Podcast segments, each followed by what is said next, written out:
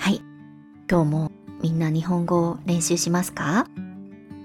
じゃあ一緒に練習してみましょう。今日のポッドキャスト、このエピソードは日本語の練習とポッドキャストです。みんなに質問があります。日本語を練習するとき、ポッドキャストをどうやって利用しているかな？日本語のポッドキャストを聞いているだけですか？リスニングの練習なら聞くだけでもいいよね。でも、ポッドキャストで話す練習もできるのを知っていますか？私が語学を練習したやり方を少し紹介したいと思います。まず、自分に合ったレベルのポッドキャストを選ぶことが大切です。これはめっちゃ大事です。聞くだけでわかるようになると思っている人いますね。知らない単語がたくさんあって、ほとんどわからないのを聞いても全く意味はないです。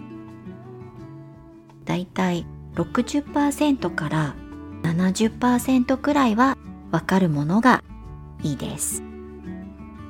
半分以上はわかるポッドキャストのエピソードを選んでください。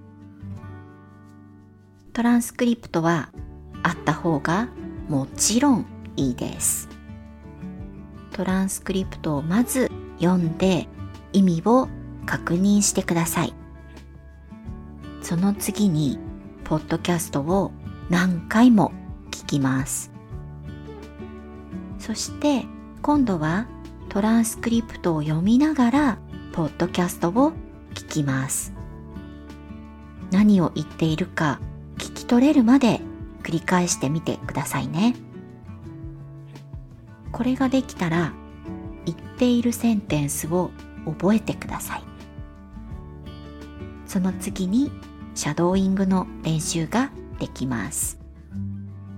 覚えるだけじゃなくて、ポッドキャストと同じスピードでも言う練習をしましょう。自然な日本語を遅すぎないスピードで言う練習ができますよ。シャドーイングが難しいと感じるときは、一つのセンテンスを聞いてから、ポッドキャストを止めて、同じセンテンスをトランスクリプトを見ながら言ってみましょう。